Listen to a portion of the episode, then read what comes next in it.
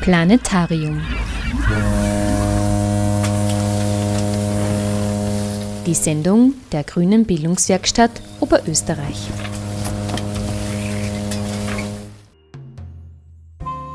Willkommen zu einer neuen Ausgabe von Planetarium, in der es heute ums Wohnen im Alter geht. Zum Salongespräch der Generation Plus Oberösterreich war Anfang November Frau Ulrike Scherzer eingeladen. Sie las aus ihrem gemeinsam mit der Fotografin Juliana Socher veröffentlichten Buch Altweiberwohnen, Gespräche und Fotografien über das Wohnen im Alter und berichtete über die Thematik aus wissenschaftlicher Perspektive. Altweiberwohnen erzählt von dem Schuss Sommer im Winter des Lebens. 19 allein und selbstständig lebende Frauen, fast alle weit über 80, geben Einblicke in ihren Alltag und ihre Wohngeschichte, so die Kurzbeschreibung des Buches. Für die Architektursoziologin Ulrike Scherzer war dieses Buch die Möglichkeit, abseits vom wissenschaftlichen Diskurs den außergewöhnlichen Wohngeschichten, die ihr im Zug der Arbeit immer wieder unterkamen, Raum zu geben.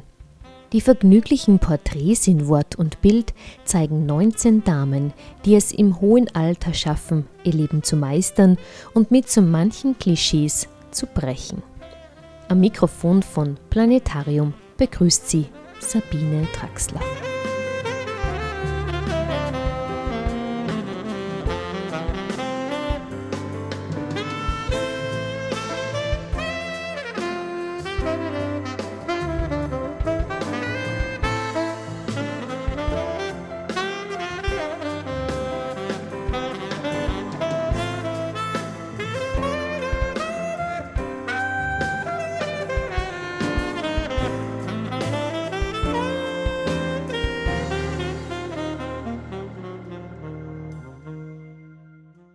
Ich bin von der Ausbildung her Architektin und habe mich aber schon seit einer geraumen Weile auch mit der Architektur Soziologie beschäftigt, also dem, was man sich etwas näher anguckt, wenn die Häuser schon gebaut sind, wie die Menschen dort klarkommen, wie sie dort leben oder was es für Probleme gibt und was dann wieder eine Rückkopplung für Architekten sein kann. Und ich habe das äh, mit verschiedenen Forschungsprojekten zum Wohnen im Alter schon eine ganze Weile gemacht. Und oft war es so, dass ähm, nach so einem abgeschlossenen Projekt, wo man auch mit vielen Leuten redet und Interviews führt, man so das Gefühl hat, ach Mensch, es gibt so viele schöne Geschichten, die da so am Rande quasi auftauchen, die überhaupt keinen richtigen Rahmen bekommen, weil so ein Forschungsprojekt eine sehr viel nüchternere Ebene hat. Und ähm, so ist ein wenig dieses Projekt gewachsen, dass ich mal große Lust hatte, einfach nur die gelebte Wohngeschichte von alten Frauen äh, zu dokumentieren, ohne große Forschungsauswertung, Analyse und so weiter. Und um einfach zu zeigen, was sagen diejenigen selber und dass man auch diese ganzen positiven Dinge, die da ganz viel auftauchen und nicht immer nur diese Defizitebene, das geht nicht mehr, das geht nicht mehr und hier haben wir ein Problem und da ist eine große Menge von Menschen mit allen möglichen Dingen konfrontiert, dass es einfach auch mal so ein bisschen um das geht, was funktioniert und was auch tatsächlich einfach eins zu eins läuft. Und es war sehr früh klar, dass dieses Projekt auch Bilder braucht. Und da hatte ich das große Glück, auf eine Fotografin zu stoßen, die sich auch so ein bisschen auf so eine Reportagefotografie spezialisiert hat. Und das ist Juliana Socher. Und wir haben das irgendwie, wir haben uns als Chrononautinnen äh, beschäftigt, also diejenigen, die in die Zeit eintauchen und mit der Zeit von anderen äh, einfach auch eine Ebene finden, wo man das dann einfach dokumentiert.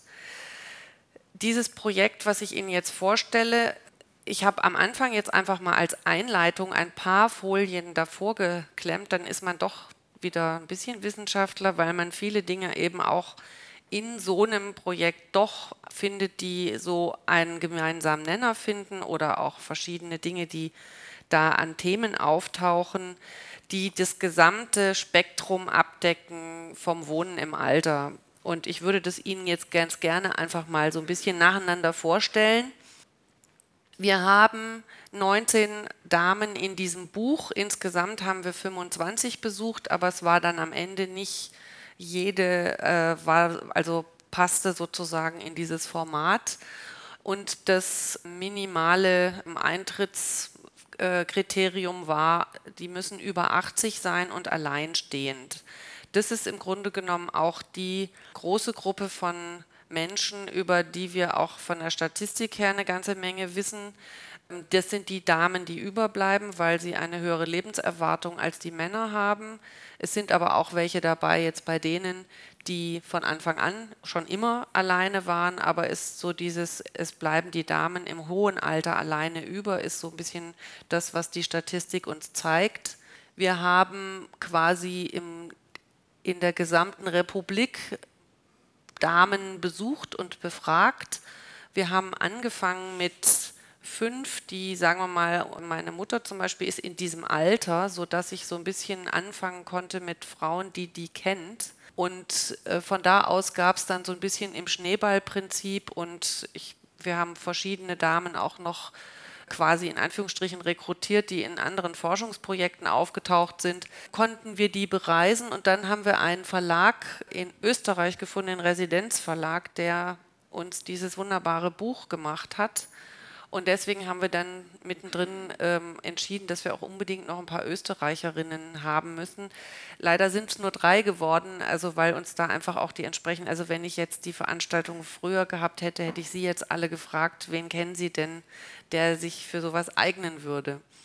Im Weiteren beschreibt Ulrike Scherzer, mit welchen Herausforderungen die Damen im Alter in ihren unterschiedlichen Wohnformen konfrontiert sind. Dabei geht es beispielsweise um die Nähe von Infrastruktur, die Frage der Mobilität, Herausforderungen, die Hauseigentum oder Miete mit sich bringen, steigender Unterstützungsbedarf durch externe oder familiäre Betreuung, Gentrifizierung der Städte oder die Anpassung der Wohnung in Richtung Barrierefreiheit. Wir haben auch versucht, eine große Bandbreite zu zeigen, also nicht immer dieselbe Sorte in Anführungsstrichen. Das bedeutet Menschen in der Stadt und auf dem Land, weil die ländliche Bevölkerung hat in diesem ganzen Themenkomplex Wohnen im Alter noch immer, manchmal ist es noch schwieriger, weil dort die Infrastruktur schneller, kleiner wird, manchmal ist es aber auch auf dem Land fast einfacher, weil einfach die sozialen Bezüge viel intensiver sind als in einer Stadt, wo man sich vielleicht vom einen Viertel zum anderen gar nicht mehr kennt. Und dann gab es das Thema, wer fährt denn noch Auto von den Damen? Großes Thema der Mobilität. Je weniger gut man zu Fuß ist, desto weniger möchte man dann irgendwie aufs Auto verzichten. Und wenn man entsprechend wohnt, wo es weder eine gute ÖPNV-Anbindung gibt oder äh, die nächsten Geschäfte ewig weit weg sind, also keine fußläufige tägliche Versorgung gut funktioniert, da wird das Auto auf einmal wieder richtig wichtig und dann können wir jetzt hier quasi den nächsten Kreis machen. Die Damen auf dem Lande, die fahren auch mit 95 noch Auto. Wie sinnvoll und das jetzt ist, ist natürlich die nächste Frage. Ich kann da gleich mal kurz einen einen Einwurf von einer dieser Landdamen äh, erzählen, die das so herrlich auf den Punkt bringt. Die sagt, für das, was ich so treibe, brauche ich auf jeden Fall ein Auto. Der Gemeindeverwaltungsverband hat den Nahverkehr zwar sehr verbessert, aber mein Leben müsste ich ohne Auto stark umstellen. Landes- und sonstige Programme für die Versorgung der Alten und Hochaltrigen erwähnen gewöhnlich das fußläufige Einkaufen. Wer will das nicht? Unsere Gemeinde würde das auch unterstützen, hatte aber doch letztlich keinen Einfluss drauf. Und wenn jemand jahrelang einen Tante-Emma-Laden unterhalten hat mit großem Erfolg und dann von Edeka nicht mehr beliefert wird, weil er nicht ein ganzes Kontingent verkaufen kann, dann bedeutet das ganz einfach, dass so ein Geschäft irgendwann weg ist. Das konnte man hier gründlich verfolgen. Und die, die blieben, versuchen eine Brücke zu schlagen und dann können sie plötzlich Toilettenpapier beim Metzger kaufen. Also das ist sozusagen die das echte Leben auf dem Land, wenn dann die Läden quasi verschwinden und die Infrastruktur auch nicht so toll ist. Dann gibt es ähm, im Grunde genommen auch das klappriger werden. Das, die Damen sind alle oder fast alle über 80. Sie sind in unterschiedlich gutem Gesundheitszustand. Es gibt welche, die noch völlig selbstständig klarkommen. Das sind die mit dem weißen Hintergrund. Gelb ist so ab und zu mal und Rot ist täglich. Da sind auch Frauen darunter, die, also in Deutschland ist man dann in einer Pflegestufe, wenn man mehr als sechs Monate am Stück in einem Zustand sich befindet, in dem man Dinge nicht mehr selber geregelt kriegt. Und dann kriegt man das von der Pflegekasse quasi die tägliche Unterstützung bezahlt. Und das ist im Grunde genommen ähm, nicht unbedingt immer altersabhängig. Also je, es ist zwar je älter, desto pflegeintensiv, aber es gibt auch Leute, die quasi mit 88 noch fit sind oder solche mit, die jünger schon Unterstützung benötigen. Und jetzt kommt es darauf an, wer ist denn sonst noch da, der zum Beispiel auch Unterstützung organisiert? Wo wohnen die Kinder oder gibt es überhaupt welche?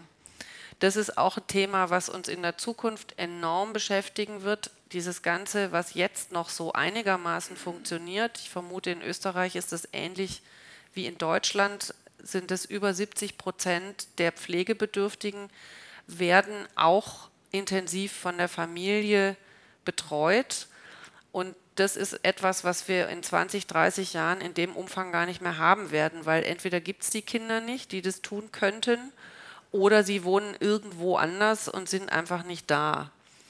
Und äh, wenn man jetzt so ein bisschen sieht, ähm, es gibt dann sozusagen die, diejenigen, wo das problematisch ist, nämlich die, wo keine Kinder da sind oder weit weg und die aber einen hohen Bedarf an Unterstützung und Betreuung haben, die sind dann richtig äh, sozusagen in der Klemme. Wir hatten hier eine Dame hier oben, die hier, die hat sich auch ähm, relativ zeitig, weil sie eben alleinstehend war und ganz ohne Kinder in eine so eine, also es ist nicht das klassische betreute Wohnen, wo quasi so eine Service-Einheit ständig dabei ist, aber so ein bisschen was ähnliches. Da hat die sich rechtzeitig sozusagen äh, dahin, ist sie dahin umgezogen, weil ihr das schon klar war. Und bei der anderen hier unten ähm, ist es so, dass im Moment in dem, da wo wir da waren, die Nachbarin noch einiges übernommen hat. Und in dem Zusammenhang kann man auch zeigen, es gab hier eine, ähm, wo diese blaue Brigitte in Hannover, das ist eine Dame, die nach der Rente in ein Gemeinschaftsprojekt umgezogen ist, um genau dieses Thema, ähm, ich will unabhängig sein von meinen Kindern, weil das war ihr auch wichtig, dass sie äh, nicht nur, also sie hat gesagt, ich verstehe mich mit denen ganz gut, aber das Thema müssen wir jetzt nicht ständig auf dem, ähm, auf dem Tablett haben, wenn es darum geht, dass ich mal in so eine Situation komme und die ist in hat durch diesen sehr engen nachbarschaftlichen Verbund dann relativ äh, gute Unterstützung. Und sehr günstig läuft es natürlich bei denen, wo die Kinder direkt nebendran wohnen. Dann haben wir auch ähm, versucht, was die Wohnsituation anbetrifft, in der sich die Damen befinden, eine möglichst große Bandbreite zu sehen oder auch zu dokumentieren. Wir haben relativ viele Hauseigentümerinnen dabei und nicht so sehr viele Mieterinnen, ähm, weswegen auch äh, immer mal so das Wort hochkam, ja, das sind ja alles die Frauen, die Geld haben und die haben keine Probleme und so weiter. Das ist aber ein bisschen kurz gedacht, weil es gibt welche unter diesen Hausbesitzerinnen, die haben mit der gesamten Familie, also meistens den Schwiegereltern oder Eltern, in den 50er Jahren irgendein Häuschen gekauft, gebaut, dran, ewig dran rumgebaut, ähm, wohnen seit über 60 Jahren darin. Das Haus ist sozusagen ein fleischgewordener Sanierungsstau. Die Damen sind dann vor allen Dingen nach der Verwitwung haben die dann auf einmal wesentlich geringere Finanzmöglichkeiten. Die kriegen von niemandem mehr irgendeinen Kredit in dem Alter. Das heißt, wir hatten auch zwei von den Hausbesitzerinnen haben unter 1000 Euro Rente.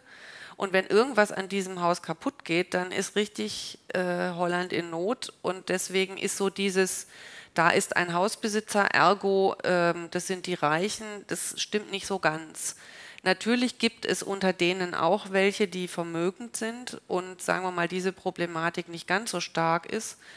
Aber das wollte ich jetzt einfach nur noch mal dazu sagen. Wir haben zum Beispiel eine dabei aus Ostdeutschland, die seit über 60 Jahren in ihrer Zwei-Zimmer-Wohnung in einer Genossenschaftswohnung äh, wohnt.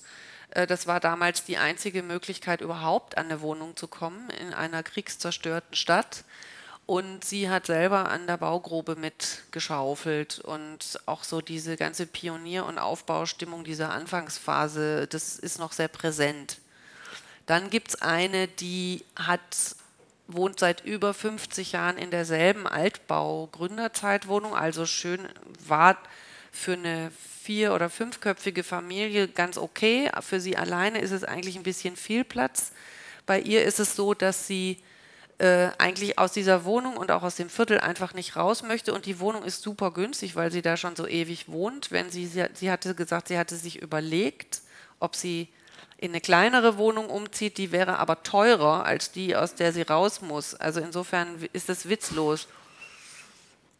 Ja, dann gibt es diese Brigitte in dem Gemeinschaftsbodenprojekt, das hatte ich Ihnen schon erzählt. Die haben zusammen mit 18 ähm, Parteien, das sind jetzt lauter Senioren in dem Fall gewesen, ähm, ein Wohnungsunternehmen quasi sind dem auf den Leib gerückt und haben gesagt, wir wollen so ein Projekt mit euch machen und wir können es aber nicht als Eigentümer finanzieren, wir wollen eure Mieter werden. Und das haben die gemacht und das läuft seit 20 Jahren und ziemlich gut. Dann haben wir die Dame Renate, die ich Ihnen gerade auch schon geschildert habe. Das ist die, die jetzt in so eine Art betreutes Wohnen gezogen ist, nochmal seit, ähm, ja, seit ähm, über zehn Jahren. Die hat sozusagen auch im vorausschauend auf ihres, ihren, also die ist zehn Jahre da verwitwet schon gewesen und lebte auf dem Land und hat gesagt, so geht es nicht weiter, ich muss irgendwas machen, bevor es jetzt irgendwie knallt. Von den Eigentümerinnen habe ich Ihnen quasi einfach nur so ein paar äh, rausgegriffen. Da gibt es auch dieses Thema eben mit dieser sehr, sehr langen Wohndauer. Das ist so der Klassiker der Nachkriegszeit, wo das eben auch ähm, sehr auch gefördert wurde, beziehungsweise auch die Leute eben alles sparten, um da irgendwie so ein Häuschen noch sich leisten zu können. Wir haben ganz verschiedene ähm, Haustypen zum Beispiel auch das Reihenhaus, was mir so als Architektin immer so unter der Überschrift, das ist nicht altengerecht, da gibt es lauter enge Treppen, das ist nicht so toll.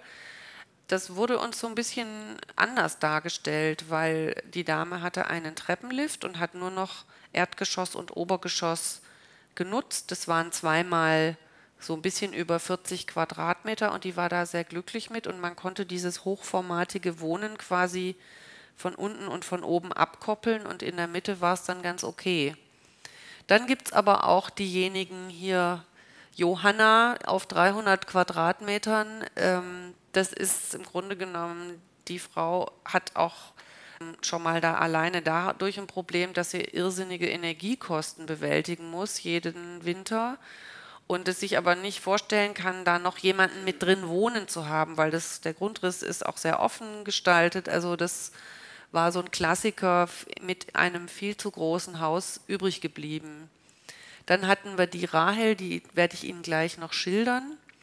Und auch Margret in dem Zechenhäuschen, die quasi auch nochmal so nach langen Jahren als Mieter sich nochmal so einen kleinen Lebenstraum erfüllt haben.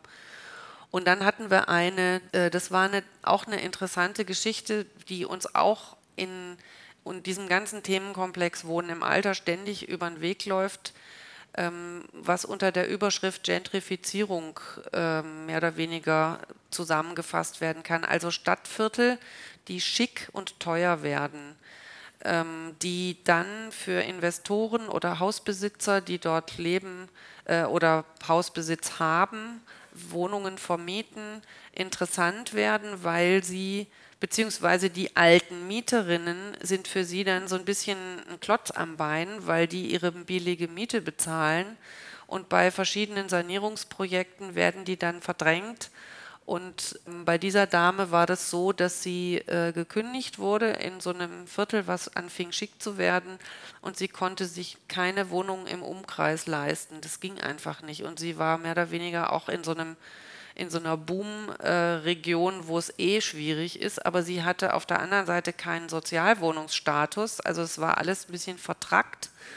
Und dann hatte die so ein, so ein Wochenend, also wie so eine kleine Schrebergarten.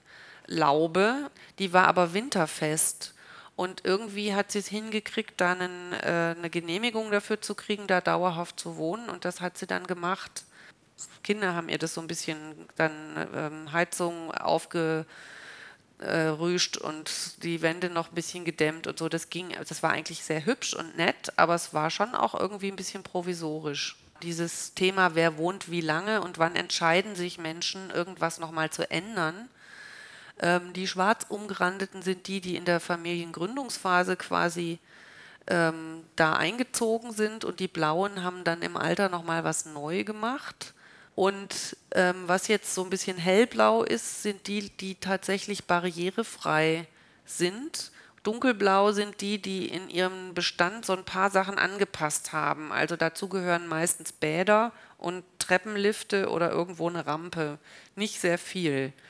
Ähm, und das ist auch so eine Sache, die man eigentlich zu diesem ganzen Thema der Anpassung auch sagen kann. Es gibt manchmal wirklich äh, so entscheidende Dinge, die Türbreite, die Treppen, das Badezimmer und alles andere funktioniert meistens trotzdem.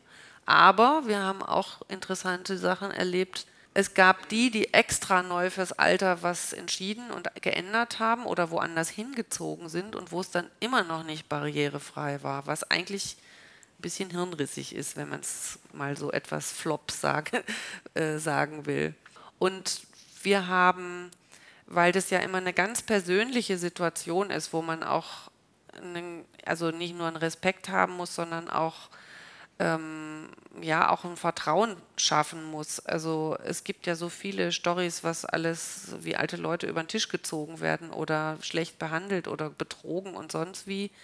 Das war eigentlich immer so, dass wir sehr äh, früh ähm, Briefe geschrieben haben, telefoniert haben und es gab immer irgendjemanden, der sowohl die Dame als auch uns kannte. Also es gab kaum, ich glaube zwei, nee, eigentlich gab es gar nicht dass jemand einfach, dass wir einfach nur über Hören sagen, wo gelandet wären. Das war dann einfach auch ganz wichtig, dass wir das Gefühl hatten, die Damen verstehen absolut genau, was wir da machen wollen. Und es gab dann auch natürlich die entsprechende Aufklärung und Unterschrift und so weiter, ähm, dass man nicht hinterher so das Gefühl hat, da hat jetzt einer sich ganz groß geöffnet äh, und ähm, kriegt dann irgendwie das Fracksausen und sagt, nee, das wollte ich aber jetzt eigentlich überhaupt nicht.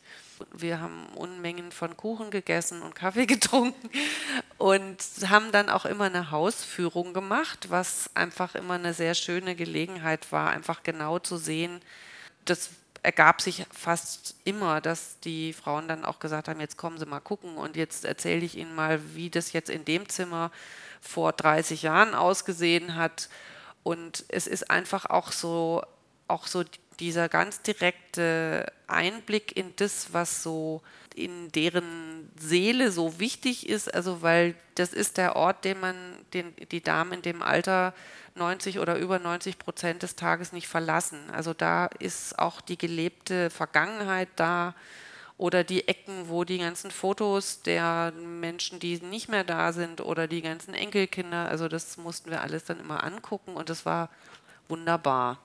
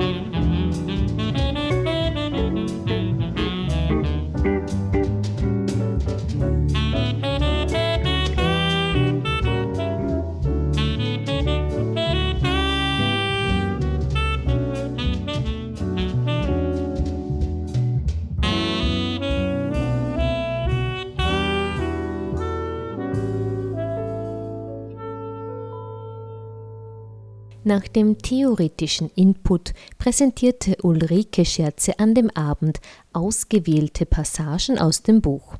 Hören Sie zwei Auszüge aus den Porträts von Rahel, bei der sich Fuchs und Igel gute Nacht sagen, und Anneliese, die es sehr genießt, endlich ungestört ihren eigenen Interessen nachgehen zu können. Das ist eine Dame, die ist ähm, in, im Ruhrgebiet geboren und im Krieg ist sie dann zur Verwandtschaft in die Nähe von Marburg in Hessen aufs Land gezogen, ähm, hat eine Ausbildung zur Modedesignerin gemacht und sich dann auf eine Stelle in Johannesburg beworben, weil sie auch dieser ganzen Nachkriegshungerphase irgendwie entfliehen wollte und konnte. Dort lernte sie ihren Mann kennen, einen Schweden, der dort und dann auch noch an ganz vielen anderen Orten als Ingenieur arbeitete und sie folgte ihm von Südafrika über Kanada, USA nach Peru, Mexiko und so weiter. Und nach seiner Pensionierung kehrte sie mit ihm nach Schweden zurück. Und da hat sie dann aber irgendwie so ein bisschen die Motten gekriegt, weil das mochte sie nicht so. Und hat dann einen Zweitwohnsitz in, einem, in diesem hessischen Dorf, wo sie war, in der, in der Kriegsphase, ähm, ist sie dahin zurückgekehrt. Und was auch ein herrliches Thema war, was immer vorkam, war das Thema der ganze Hausrat, das Zeug, was man hat und ansammelt. Und vor allem auch, wenn man so viele Stationen wie sie hinter sich gebracht hat und dann auch solche herrlichen Souvenirs alle irgendwo noch Platz finden müssen. Als ich am Ende nach Stockholm zurückgegangen bin mit meinem Mann, da haben wir viel Hausrat zurückgelassen. Und wir haben den dann so stückweise verkauft. Wir haben nur die absoluten Lieblingsteile behalten was sich da alles angesammelt hat. Zum Beispiel hatten wir so ein riesen Sofa, einen Viersitzer, der passte schon in New York nicht in die Wohnung rein. Da wohnten wir im 16. Stock. In den Fahrstuhl ging das Sofa noch rein, aber dann nicht mehr um die Ecke. Und die Mitbrinsel aus all den Ländern, die hatten wir dann erst in Stockholm in der kleinen Wohnung untergebracht. Und jetzt habe ich sie alle hier. Das ist alles etwas gequetscht und manches ist zu viel, aber wegschmeißen will ich es auch nicht. Jetzt kommt so dieses besondere Thema neues Wohnen im Alter. Mein Mann war dann im Ruhestand. Er konnte nicht mehr arbeiten und in Stockholm war ich nicht glücklich. Da ist der Winter so lange und die Schweden, die sind irgendwie so schwedisch. Ich hatte eine gute Freundin in Stockholm, die hatten ein Landhaus in der Nähe von Halmstadt, ein altes Fischerhaus. Da waren die den Sommer über und an Weihnachten. Alle Schweden haben ein Landhaus und ich sagte zu meinem Mann, wir müssen doch auch irgendwas haben, man kann nicht immer in der Stadt sein. Mein Mann hat dann die Leute gefragt und wir, hat, und wir haben ein Häuschen auf einer Insel besichtigt. Aber es war kein Umfeld da. Das geht ja nicht, da ganz alleine zu sitzen. Ich habe ja kein Boot die bringen einen dahin und dann kann man warten, dass mal einer wiederkommt. Jedenfalls, ich habe gewusst, alleine setze ich mich da nicht hin. Mein Mann hat das eh nicht gebraucht, der ist ein Stadtmensch. Und dann habe ich ihm, zu ihm gesagt, so einen Zweitwohnsitz, den könnte ich mir doch auch in Deutschland machen. Ich kenne dieses Dorf hier, ich habe hier mal gelebt im Krieg und ich habe auch noch Freunde hier. Dann rief ich diese Freunde an und fragte, ob sie nicht irgendwas wissen. Und die haben gesagt, ja, hier gibt es gerade ein Häuschen, das ist genau das Richtige für dich, das kannst du mieten. Dann war mein Mann nach Südafrika gereist, um alte Freunde zu besuchen. Und während er weg war, habe ich meine Sachen zusammengepackt, den Hund und die Katze, habe mich ins Auto gesetzt und bin losgefahren. Mein Mann war zuerst sauer, dass ich mich abgesetzt hatte, aber es ging ja nicht gegen ihn. Er kam dann manchmal vorbei und währenddessen habe ich weitergesucht nach einem eigenen Haus, weil ich da nicht dauerhaft bleiben konnte. Und irgendwann war klar, dann baue ich eben eins. Ich hatte noch ein bisschen Geld über. Mein Mann hatte nichts dagegen. Er kam auch dann tatsächlich gerne her zu Besuch. Und am Ende ist er dann auch tatsächlich ganz hingezogen. Und dann sagt sie, ich bin ja selbst erstaunt, dass ich immer noch hier rumsitze. Ich hätte gar nicht gedacht, dass man sich so lange hält. Das habe ich auch nicht geplant. Ich sitze immer hier am Tisch. Von hier aus kann ich die Tiere sehen, die vom Wald kommen. Ein kleines Füchschen und zwei Igel. Die kommen jeden Abend an, wenn es gerade dunkel wird. Ich füttere die, dann kommen sie. Ich weiß gar nicht, wie das angefangen hat. Von hier aus kann ich sie jedenfalls gut sehen. Da habe ich extra die Stehlampe hergeholt und die mache ich dann an. Der Fuchs kommt oben vom Wald. Der ist scheu, aber er kommt schon ganz lange. Am Anfang kam er und guckte immer so von unten rauf zu mir mit einem Augenaufschlag und dann wusste ich genau, ich muss jetzt was zu essen holen. Manchmal kam er auch mit einem Fuchskollegen, das macht er jetzt aber nicht mehr. Er ist scheu geworden. Jetzt bitte nochmal das nächste Bild. Das sind jetzt einfach so ein paar Bilder. Das ist auch so ein ganz wunderbares, typisches, also nach dem Motto, man macht vielleicht vieles ein bisschen langsamer und nicht mehr ganz so versiert oder so, aber man macht es selbst und die Frau ist 97 und hat keine Hilfe und die macht irgendwie alles selber und das funktioniert auch immer noch ganz gut. Das nächste, ja, das ist auch so ein Mitbringsel, was wir herrlich fanden. Das haben wir auch sehr prominent sozusagen auf der inneren Umschlagseite untergebracht, wo, die, wo das Vorwort beginnt, weil die, die Dame sozusagen für alle anderen steht. Das nächste. Ja, das sind die Heiligen. Also sie hat aus allen Ländern und aus allen Kulturen, in, sie, in denen sie war, alle möglichen heiligen Figuren oder die irgendeine kultische Bedeutung haben. Und die sagt sie so, solange die bei ihr alle im Haus sind, ist alles Paletti, von den katholischen über die mexikanischen Sorgenpüppchen. Ähm, das hilft ihr im Alltag. Genau. Nächstes. Und ähm, dann hat sie auch noch was Schönes gesagt. Ich will nicht solche Sachen haben, die dann das Haus verkrüppeln. Damit meinte sie, sie äh, hat auch zwei Etagen ursprünglich gehabt. Und als ihr Mann dann am Ende auch dort wohnte und er dann irgendwann verstorben ist, dann ist sie runter in die Erdgeschossetage gezogen und wollte eben nicht, weil sie die Treppe nicht mehr so gut hochkommt, keinen Treppenlift haben, weil der so blöd aussieht und weil sie den von ihrem Wohnzimmer aus ständig sehen müsste. Das fand sie schrecklich und deswegen muss das nicht sein. Das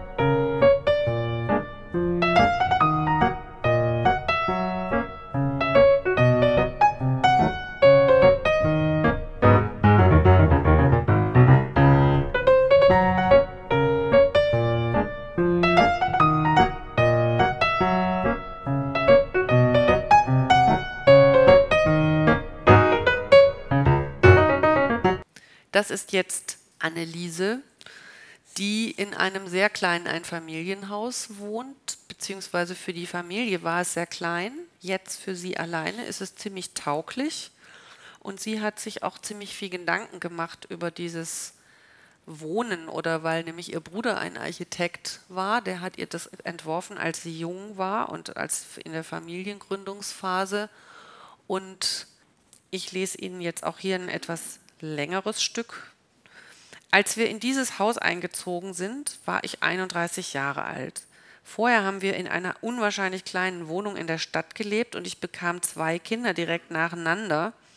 Und als sie so zwei und drei waren, mussten wir eine größere Wohnung finden und haben angefangen zu suchen. Mein Bruder, der Architekt, gab die Anweisung, wir sollten doch lieber gleich nach einem Bauplatz suchen. Er konnte das Geld über meine Eltern organisieren, wir selber hatten keins. Bedingung war, dass er das Haus dann so plante, wie er es für richtig hielt. Ich war die Befehlsempfängerin. Heute hätte ich da ein Wörtchen mitgeredet. Wir haben hier das Grundstück für sehr wenig Geld bekommen und sind 56 eingezogen. Wir mussten uns auf das Allernötigste beschränken. Eine Entscheidung war, im Wohnbereich ein bisschen mehr Platz zu haben, dann bei den Zimmern möglichst zu sparen. Das Wohnzimmer hat eine schöne Größe und der Essplatz vor der Küche geht über zwei Etagen. Da ist Luft drüber. Darum wirkt das großzügiger. Oben gibt es dann eine Galerie mit drei Schlafzimmern. Die sind so klein und eng wie Schlafkombüsen auf dem Schiff. Zum Abstellen gab es keinen Keller, sondern nur so ganz kleine Abseiten neben der Küche. Außer meinem Mann und unseren beiden Jungs wohnte noch die Schwester meines Mannes mit im Haus und dann kam als Nachzügler 15 Jahre später noch meine Tochter dazu. Das war dann sehr beengt und sehr schwierig mit sechs Personen. Meine Tochter hatte lange kein eigenes Zimmer, nur so ein kleines Regal und einen Tisch und ein Stühlchen, mit dem ich ihr ein Eckchen abgeteilt habe. Als sie größer wurde, haben wir ihr unser Schlafzimmer freigemacht. Ich habe gesagt, das Mädchen muss einen Raum haben. Ich konnte sie ja nicht zu den Buben ins kleine Zimmerchen geben. Mein Mann und ich haben dann zeitweise eine Bettcouch im Wohnzimmer gehabt. Auch ein Klassiker. Also die Story haben wir öfter gehört. Eigentlich hatte jeder ein Eckchen im Haus, nur ich nicht. Ich wollte unbedingt einen Platz für mich, um mal alleine zu sein und mich auch mal hinzusetzen, um was zu lesen. Ich habe mir dann einen Sessel bei Ikea gekauft und mit dem habe ich mir ein Eckchen möbliert. Das war nicht einmal ein Quadratmeter, aber es war meins. Als wir hier zu sechst waren, das war schon wahnsinnig eng und die Familienfeste, das war für mich immer ein Graus. Schon beim Umzug, da war so ein Möbelpacker, der stand oben auf der Galerie wie so ein Kapitän auf der Brücke und meinte, bei Ihnen kann man ja nicht einmal anständig feiern. Es stimmt, hier kann man keine lange Tafel aufstellen. Aber seit ich alleine bin, kann ich das wirklich schätzen. Es ist so schön, dass das Haus so klein ist. Ich sehe das doch immer bei meinen Bekannten. Diese riesen Wohnzimmer mit einer großen Couch und noch einem Zweisitzer und noch drei Sesseln. Da setzen Sie sich mal, da setzen Sie bitte mal die alte Witwe drauf, wenn sie dann alleine überbleibt die ist doch da völlig verloren. Die wird sich doch abends nicht da alleine reinsetzen. Das funktioniert für mich hier wunderbar. Und das ist doch das Wichtigste, dass man es auch nachher gut hat, wenn alle wieder weg sind. Wenn ich mal eine Einladung bekomme, dann denke ich natürlich erstmal, ist ja lieb, dass die an mich denken. Aber ich merke auch, dass die das auch deshalb machen, weil sie selber unterhalten werden wollen. Und wenn das dann so ganz wortkarg verläuft, dann denke ich, mein Gott, ist das langweilig. Zu Hause wüsste ich jetzt sofort, was ich machen würde. Es ist vielmehr so, wenn ich mal so richtig an einem Thema dran bin und mich total darin vertieft habe und mich darüber freue, dann denke ich oft, hoffentlich klingelt jetzt keiner. Und das ist etwas, ähm, was auch, sagen wir mal, in der Außenwirkung äh, und in den Medien die armen, einsamen alten Frauen. Wir haben einige getroffen, die sich ihr Leben lang um die Kinder, um die Enkel, um den Mann und um alle möglichen Sachen gekümmert haben, aber nicht um sich selber und tatsächlich jetzt quasi in diesem hohen Alter auf einmal auch so einen Spaß dran haben, einfach mal einfach nur für sich zu entscheiden, was sie tun und was sie nicht tun. Und ähm, sie hat dann auch noch gesagt, ähm, da ist dann keiner, der sagt, was machst du denn da eigentlich schon wieder? Da kann man sich dran gewöhnen, dass einen einfach keiner stört. Ich kann jetzt alles machen, was ich will. Das konnte ich jahrzehntelang nicht.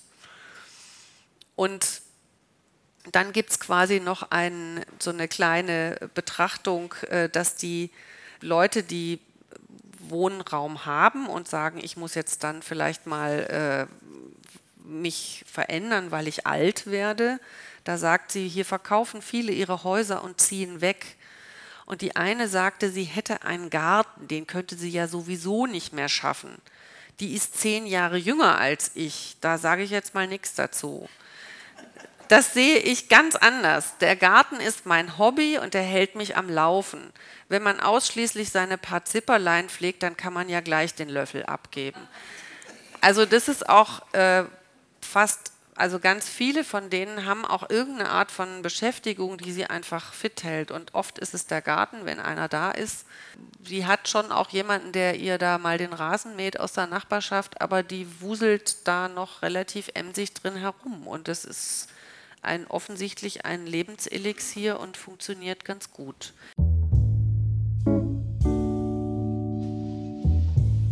Musik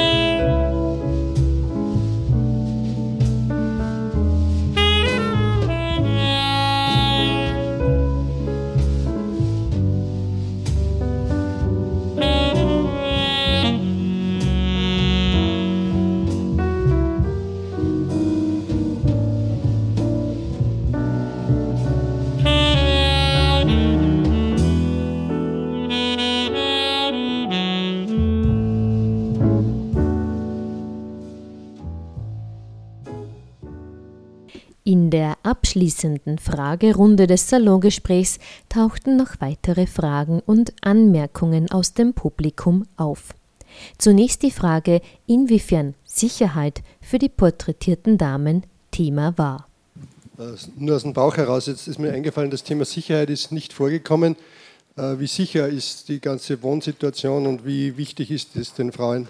Also das habe ich vorhin auch nicht erzählt. Also zum Beispiel alleine dieses Projekt war insofern ein Sicherheitsthema, als wir überall gesagt haben, wir zeigen weder irgendwann ein Haus von außen oder irgendwas, wo man Rückschlüsse ziehen kann, dass jemand wiedererkannt wird oder dass man sagt, ach da wohnt die und die hat das und das Bild an der Wand hängen. Und wenn es jetzt um diese Sicherheit in den Wohnungen geht, natürlich ist es an manchen Stellen suboptimal, vor allem dann, wenn so viel rumsteht oder wenn äh, natürlich auch das, wenn man jetzt sagt, man will die, die Teppichstolperfallen äh, vielleicht äh, etwas minimieren und müsste das eigentlich wegräumen, das, das lassen die meisten nicht zu. Wir haben aber auch von keiner gehört, dass es irgendwelche Stürze gegeben hat. Doch, von einer, stimmt. Die war aber auch, sagen wir mal, die hatte auch immer ihre Treppe so mit allen möglichen Dingen so auf der Außenseite, das als Ablage nach oben und Ablage, wo sie dann Sachen mitgenommen. Die ist irgendwann mal die Treppe runter gesegelt. Aber wir hatten den Eindruck, rein von dem, von dem Risiko sturztechnisch war das bei keiner jetzt dramatisch, beziehungsweise die arrangierten sich mit den Bereichen der Wohnung, die riskant waren. Also es wurde weniger, das wurden die Geschosse, also in, der, in dem Reihenhäuschen war halt nur noch zwei Etagen benutzt oder nur noch eine. Und dann gab es auch das Thema Badewanne oder Dusche. Es gab welche, die haben tatsächlich das nochmal umgebaut. Es gab aber auch eine, die die hatte ihre Dusche im Keller und die Kinder haben das extra für sie da eingebaut mit Treppenlift. Das war aber kalt, da im Bademantel die Treppe runter. Das hätte man eigentlich vorher wissen können und sie hat gesagt, sie geht immer heimlich in die Badewanne. ja.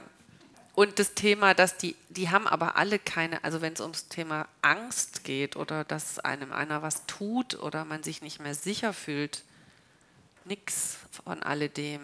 Also ähm, erstaunlich äh, gelassen, so nach dem Motto, wer will mir denn was wollen? Und selbst wenn, pff, also da haben wir das Gefühl gehabt, wir sind viel ängstlichere Typen als diese ähm, Damen, ja. Zum Abschluss stellte sich noch die Frage, inwiefern sich Ulrike Scherzer in ihrer bisherigen Arbeit mit gemeinschaftlichen Wohnformen beschäftigt hat. Nachdem es in Oberösterreich sehr wenige Wohnprojekte dieser Art gibt, ganz im Gegenteil zu Wien, ist das Interesse vor Ort sehr groß. Landtagsabgeordnete Ulrike Böcker, die auch im Publikum saß, weist auf ein lokales Wohnprojekt in Ottensheim hin. Also ich habe auch äh, so alles Mögliche zum gemeinschaftlichen Wohnen gemacht. Also es gibt, ähm, ich habe da verschiedene Projekte auch besucht und mit den Leuten geredet. Ähm, man kann es nicht so ganz schnell äh, so über einen Kamm scheren. Also es gibt natürlich die, wo sich mehrere dann in einem Eigentumsprojekt, also als Baugruppe formieren in Deutschland gibt es auch Städte, die das fördern, die auch regelrecht forcieren, dass neu erschlossene Wohngebiete mit solchen Gruppen gefüllt werden.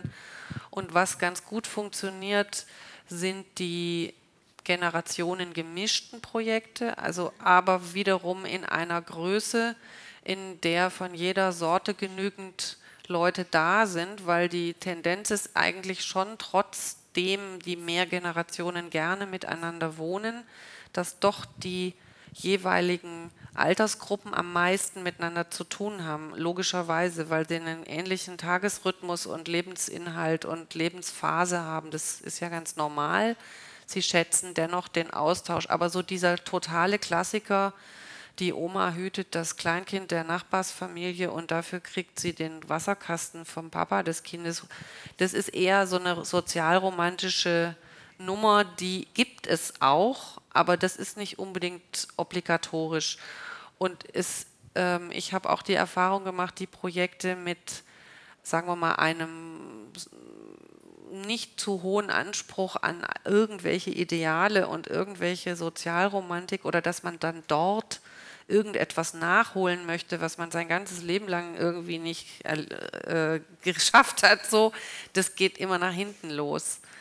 Und ähm, dann gibt es auch noch das Thema, was, was bei uns immer auch in den Medien, immer die Senioren-WG, äh, da kriege ich immer schon so ein bisschen rote Kreise in die Augen. also ähm, die Studenten-WG, wo sich alle eine Wohnung teilen über eine auch absehbare Dauer. Die meisten hören nach dem Studium mit dieser Wohnform auf, aus bekannten Gründen. Äh, es gibt ganz, ganz, ganz wenige WGs in diesem Sinne mit älteren Herrschaften. Äh, viele, die das probiert haben, stellen irgendwann fest, ich werde jetzt auf meine alten Tage nicht auf einmal zum Gruppentier. Das ist mir doch zu viel Nähe oder zu wenig Rückzugsmöglichkeiten oder man gibt ja auch nicht sein übriges Sozialleben an der Haustür ab, wenn man in so ein Projekt einzieht. Man hat nach wie vor eine Familie und irgendwelche Freunde, die jetzt vielleicht mit diesem Projekt nichts zu tun haben. Aber was sich als eine sehr gute Wohnform jetzt mittlerweile auch immer weiter so fortbewegt, ist das Thema Pflege-WG.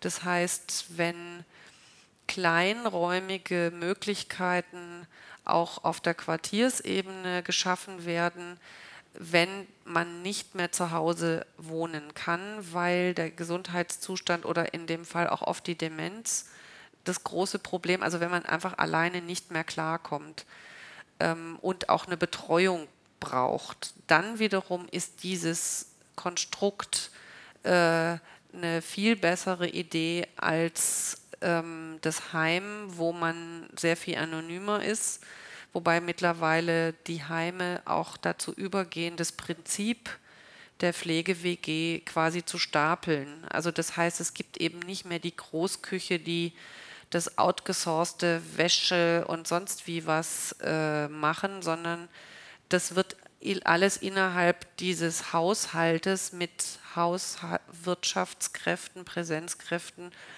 erledigt und den Leuten, die noch können und wollen.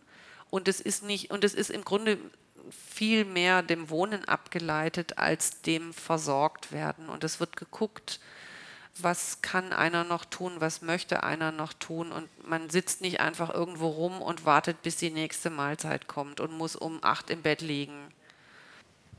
Ja, danke auch für diesen wunderschönen Vortrag.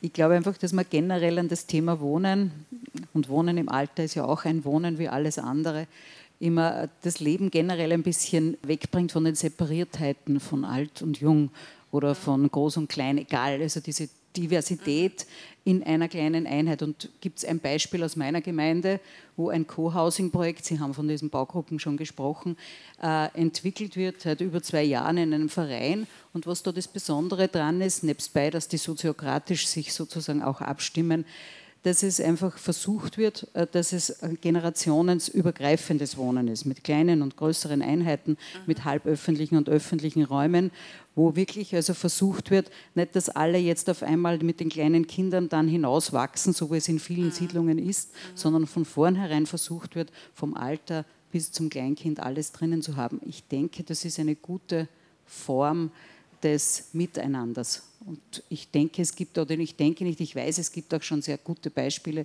die auch funktionieren. Es gibt viele Beispiele, die wunderbar funktionieren, was wohl immer auch gerade in der Projektfindungsphase manchmal ein Problem ist. Die Älteren nehmen sich mehr Zeit, den Prozess, sich kennenzulernen, zu entscheiden, was man alles machen will, und den, die Jüngeren die drücken so ein bisschen mehr auf die Tube, weil oft auch manchmal so die Situation so nach dem Motto, in welchem Kindergarten melden wir denn jetzt dann das Kind an oder in welcher Schule oder haben wir, wie können wir uns jetzt darauf einstellen, dass es Projekte gibt? Oder es gibt auch welche, wo dann die Älteren anfangen, weil sie einfach auch sehr motiviert sind und dann quasi, wenn so, so eine Gruppe Silberhaariger da sitzt, Schwierigkeiten kriegen, Junge dazu zu kriegen. Also das habe ich schon mehrfach gehört, dass das nicht so ganz einfach ist.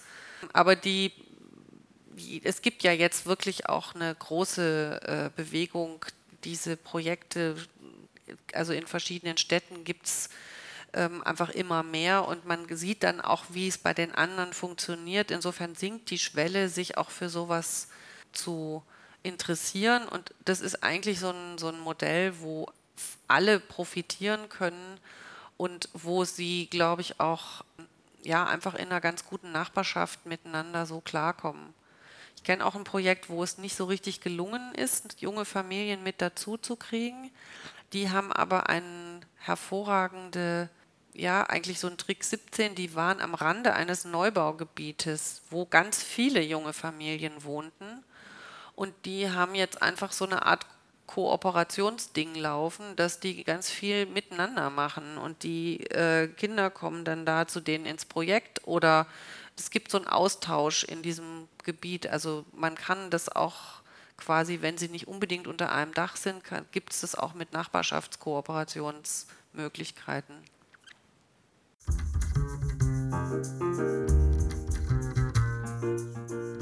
Für all jene, die Interesse an dem Buch Altweiberwohnen, Gespräche und Fotografien über das Wohnen im Alter von Ulrike Scherzer und Juliana Socher gefunden haben.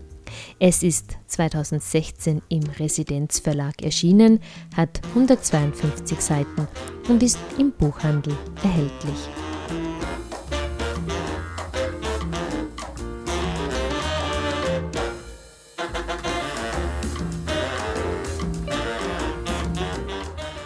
Somit sind wir auch am Ende unserer Sendung angekommen.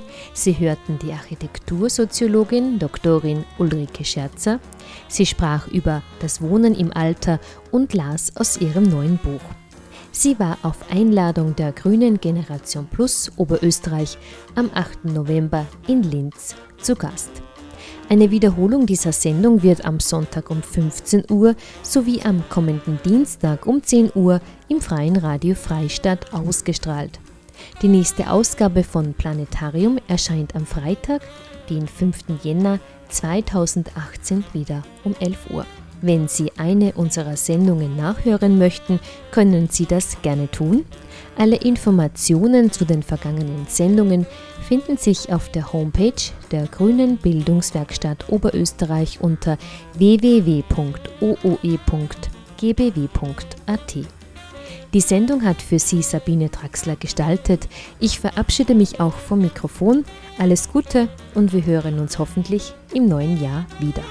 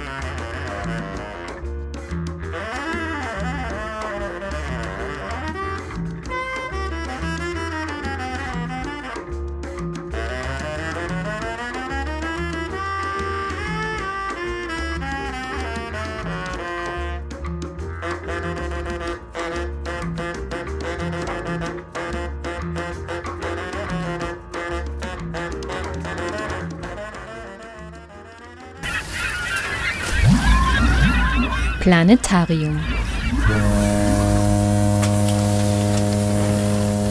Die Sendung der Grünen Bildungswerkstatt Oberösterreich.